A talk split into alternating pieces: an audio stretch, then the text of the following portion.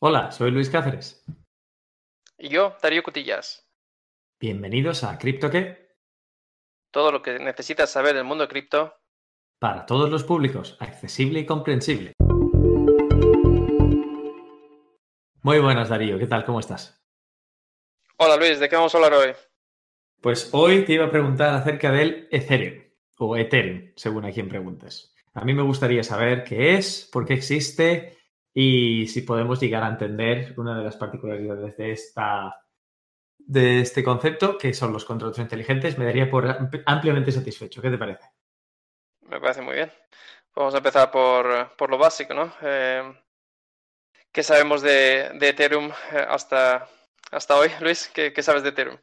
Pues si no me equivoco, creo que el Ethereum fue inventado porque el fundador, un tal Vitalik Buterin, puede ser que el nombre me haya equivocado, vio la oportunidad de utilizar cripto para inventar contratos inteligentes, aprovechando las capacidades de la criptomoneda. ¿Voy desencaminado o no, Darío? Bueno, efectivamente existe una cosa que se llaman contratos inteligentes, em, una que es una parte importante de Ethereum.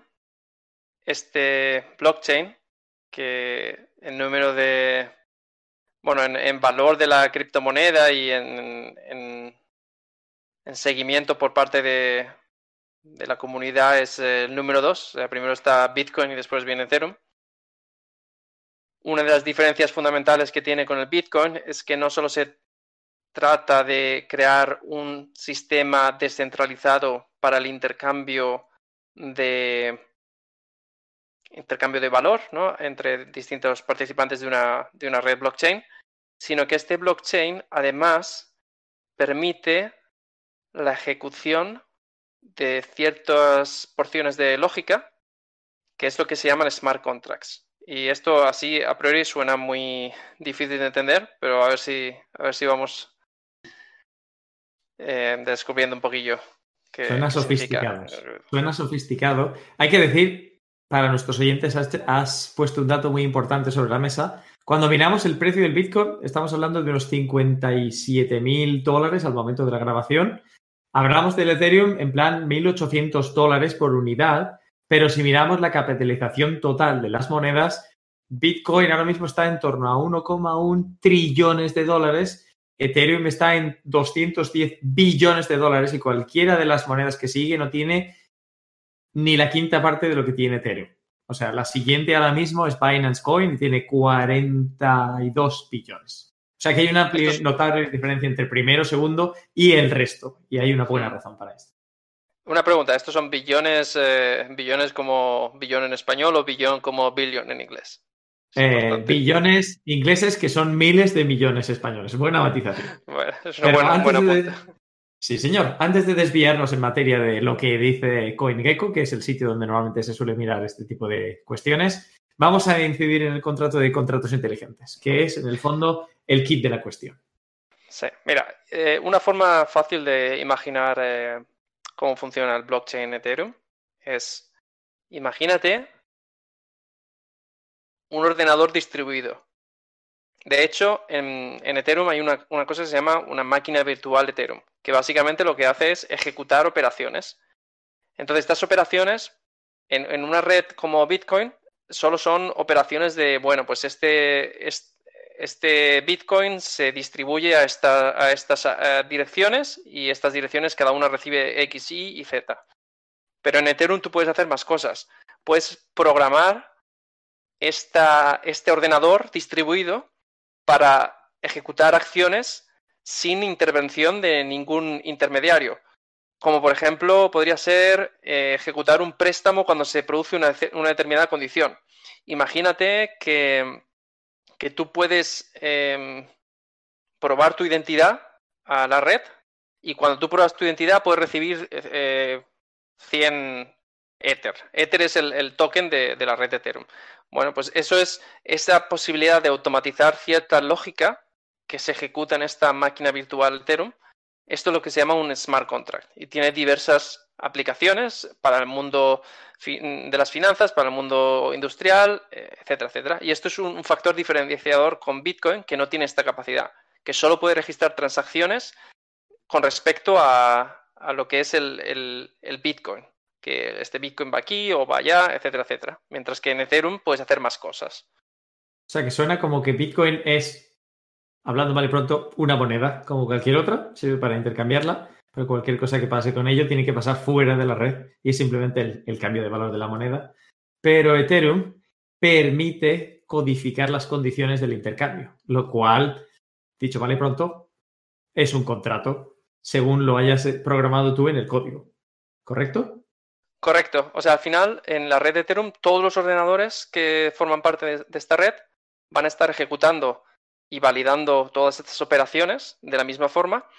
Y tú básicamente lo que le estás diciendo a, esta red es, em, quiero que ejecutes esta lógica y para eso te voy a poner este, estos Ether, o sea, el Ether es, digamos, la moneda de cambio que sirve para, para, eh, para que las cosas sucedan. Por ejemplo, imagínate cuando, cuando ibas a...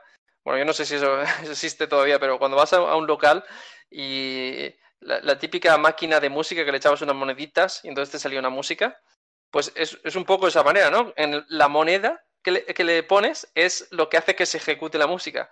Pues un smart contract es algo parecido. Es una serie de cosas que tienen que ocurrir y cuando tú le pones la monedita, que serían los Ether, se van a ejecutar. Y bueno, eh, pongamos algunos ejemplos concretos. Eh, ¿Has oído algún ejemplo em, hasta ahora? ¿Sabes algún ejemplo? Había oído, bueno, había oído multitud de ellos, pero vamos a simplificar. Por ejemplo, un eh, el caso que comentábamos antes de la grabación acerca de un potencial testamento.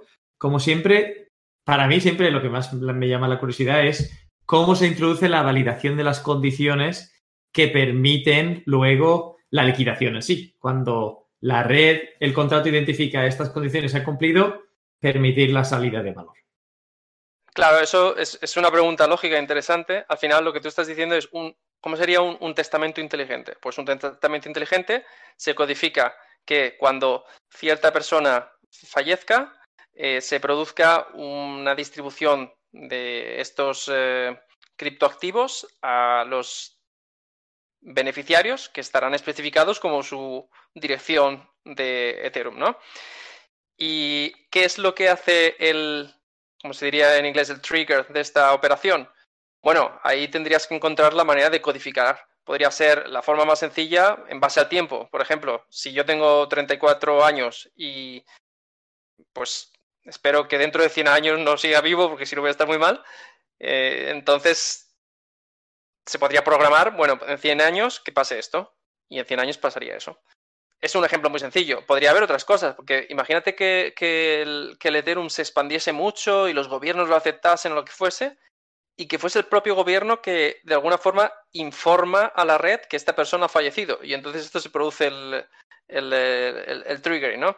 Esto es todo un ejemplo muy inventado e hipotético, mm, no quiere decir que, vaya a producirse así, pero al final, cómo encuentras tú la, condición, eso depende de cada, de cada uso y lo que pueda tener lógica y, lo que no. Pero básicamente es algo que tiene que ocurrir y para que eso ocurra, yo tengo que poner mis moneditas, que son los tokens, que en este caso es la criptomoneda Ether. A la hora de la verdad, hay... se ha dado el caso de el contrato inteligente para la jubilación, que se utiliza como un plan de pensiones. Vas metiendo, vas metiendo, vas metiendo y cuando llegue el tiempo de tu jubilación, que está codificado, se devuelve y se te va retornando dividido por la expectativa que tengas tú de vida que se codifica de antemano. Eso es muy buen ejemplo. Y una cosa importante que hay que recordar es que todo esto ocurre sin intervención eh, de intermediarios. Es decir, cuando tú llegas a tu edad de jubilación, la red te va a estar distribuyendo eh, ese dinero a ti. No es que alguien tiene que aprobar que esto tiene que ir a ti, etcétera, etcétera, etcétera. Esto está distribuido también. O sea, no quiere decir que si ahora el gobierno hay un golpe de estado, imagínate, y, de repente dicen, no, pues ya estas pensiones ya no valen. Bueno, mientras existan estos nodos distribuidos, tú vas a seguir y sigas teniendo tu dirección, pues el smart contract se va a poder seguir ejecutando. Luego, lógicamente, es si el Ether en ese momento tiene valor o no, eso no lo sabemos. Pero el funcionamiento de la red no puede ser alterado por, por, intermediarios, salvo que se carguen todos los nodos de la red, pero bueno, se supone que en una red global es muy difícil. Pero imagínate la cantidad de aplicaciones que tiene este tipo de tecnología. O sea, como ejemplo práctico, si yo trabajara en una empresa y fuera el que distribuye los salarios, podrías estar empezando a pensar, tengo un futuro complicado porque sabiendo que esto puede estar codificado, siempre y cuando el empleado esté trabajando para mí, al final de mes, mándele usted el salario. Tan sencillo como eso, reduce la intervención personal y además de esto, es autónomo, es seguro, es preciso, es rápido y es relativamente eficiente a lo que cuesta un empleado, aunque tiene el problema del gas, que ahora mismo ah, tiene su aquel. ¿Quieres explicarnos, explicarme a mí y explicarle a los oyentes qué es el gas? Sí, pues eh, el gas es un concepto muy, muy gracioso, ¿no? Por, la palabra que han utilizado, gas.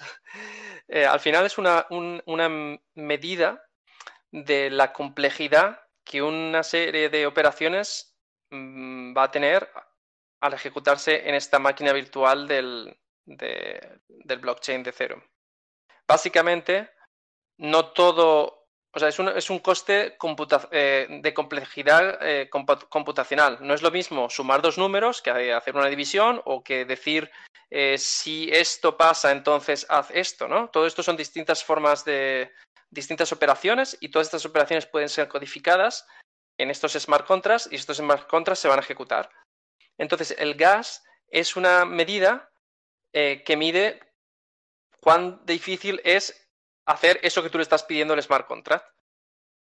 Esa medida es, independientemente, es independiente del, precio que tenga el, Ether. Tú dices, vale, hacer una transferencia, por ejemplo, de Ethers de, mm, de Darío a Luis, esto puede costar 100 gas, ¿vale? Es simplemente una, unidad.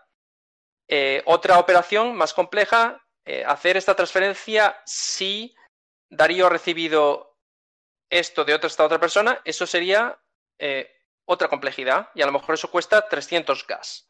¿Vale? Entonces, con esta unidad tú mides la complejidad y cuando ya sabes la complejidad, puedes estimar en un determinado momento, bueno, cuando tú quieres ejecutar una operación, como tienes que pagar, lo que decíamos antes de echar la monedita a la máquina, pues tienes que pagar en Ether cada... En, función de, de la congestión de la red, vas a tener que pagar más o menos por cada gas.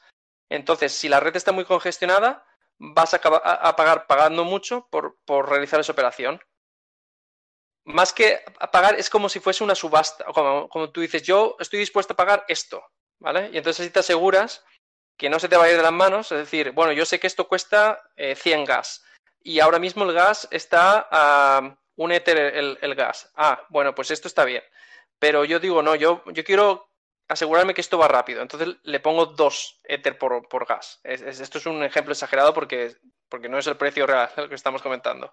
Pero básicamente funciona así. Entonces el, el, gas mide la complejidad y luego la, la, el momento de la, en el que se encuentra la red te va a decir cuánto se paga por, por, cada, por cada unidad de gas. Y esto en realidad, sí, pero en realidad el concepto de gas es la idea de, si no me equivoco, la idea del fundador para poder priorizar a aquellos que tienen prisa en una red de recursos limitados, eh, con respecto a otros que no tienen tanta prisa, pero que sin embargo se ha convertido en un arma de doble filo porque dado el éxito de la plataforma, hay tantísimo volumen de operaciones que a la hora de la verdad, ahora mismo cualquier operación es exorbitantemente cara. Eso es correcto. Y eso tiene que ver también con el el algoritmo que se utiliza para la, validación de bloques, que es el proof of work. Y también es un tema interesante porque de hecho la red de Ethereum está pensando pasar a otro tipo de, de, mecanismo para validar bloques que se llama el proof of stake. Y quizá eso es un tema para, eh, otro, para otro episodio, pero básicamente lo que podemos decir es que el proof of work, que es también el sistema utilizado por Bitcoin, tiene un coste. Sí, exacto. Tiene un coste computacional en términos de electricidad muy altos. Entonces, cuando esto ha explotado, que todo el mundo ha empezado a utilizar eh, Ethereum, de repente hay un problema que la gente está mm, compitiendo por, eh, por, firmar estas operaciones para ganar, para ganar sus, eh, Ether. Y esto tiene un coste en electricidad. Entonces, cuanto más congestionada está la red, más cuesta y la electricidad cuesta dinero. Al final, todo esto afecta a lo, que es la escalabilidad del Ethereum. Y al final, tú te interesa que una red distribuida tenga el mayor número de nodos posibles. Pero esto no es posible si cuesta tanto esfuerzo y tanta electricidad eh, realizar estas, operaciones que, son necesarias en la, red. Y en el fondo, el, el, reto que tiene ahora el equipo de Ethereum es cómo encontrar el camino hacia la escalabilidad o el, la forma de eliminar este tipo de costes y solucionar los obstáculos para que Ethereum pueda convertirse en más o menos universalmente aceptado como la plataforma sobre la cual todo el mundo construye sus contratos inteligentes. Porque aunque quede fuera del, de lo que vamos a comentar en este episodio, pero ya han salido otras eh, cripto con otros protocolos que pretenden hacer competencia a Ethereum, básicamente con, con sus mismas ideas, pero resueltas de distinta forma para no caer en los mismos inconvenientes. Así es. Y bueno, mismo Ethereum está en, en, proceso de, de, cambiar lo que se llama el Proof of Stake, como hemos dicho, que en teoría va a cambiar las reglas del juego un poco. Entonces eso en teoría le va a ser más eficiente desde el punto de vista medioambiental. No va a consumir tanta electricidad eh, operar Ethereum en, en muchos ordenadores. Pero hay, otros, hay otras implicaciones, por supuesto. Pero vamos, si nos abstraemos ahora un poco de lo que es el Ethereum y nos centramos en el contrato inteligente, hay una cantidad de usos de ese tipo de funcionalidad que todavía no hemos llegado a comprender como seres humanos hoy día lo que se puede hacer y cómo lo podemos aplicar. Y luego, obviamente, está el conservadurismo propio de lo desconocido y el querer seguir aplicando lo mismo que estamos haciendo, además de las consecuencias que puede tener para la población en materia de empleo.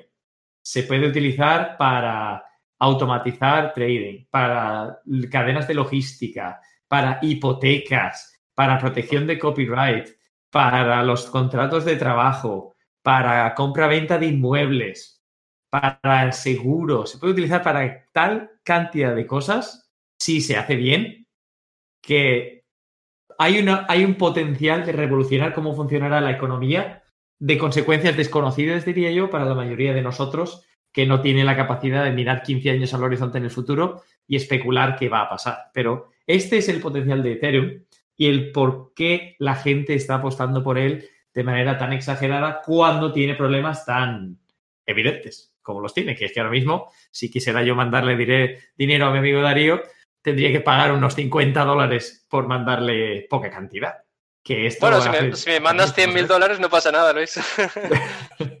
para eso hay que tenerlos, querido. Para eso hay que tenerlos. Bueno, pues yo creo que con esta reflexión final que, has hecho lo, podemos cerrar aquí el, episodio y dejamos temas muy interesantes como el, el de RC20, que es un tipo de smart contract o o, el, detalles sobre el proof of stake y diferencias con el proof of work y efectivamente qué, son estos eh, en, el, fondo. Y eso los podemos tratar en, próximos episodios, si te parece bien. Estamos empezando a abrir despacio, pero seguro, la caja de Pandora de la cantidad de criptomonedas que hay, pero me parece que vamos por el buen camino. Así que, queridos oyentes, muchas gracias por vuestra atención y como siempre, nos vemos en el siguiente episodio. Un saludo y hasta la próxima. Hasta la próxima. Another day is here, and you're ready for it. What to wear? Check. Breakfast, lunch, and dinner? Check. Planning for what's next and how to save for it? That's where Bank of America can help. For your financial to-dos, Bank of America has experts ready to help get you closer to your goals. Get started at one of our local financial centers or 24-7 in our mobile banking app. Find a location near you at bankofamerica.com slash talk to us. What would you like the power to do? Mobile banking requires downloading the app and is only available for select devices. Message and data rates may apply. Bank of America and a member FDIC.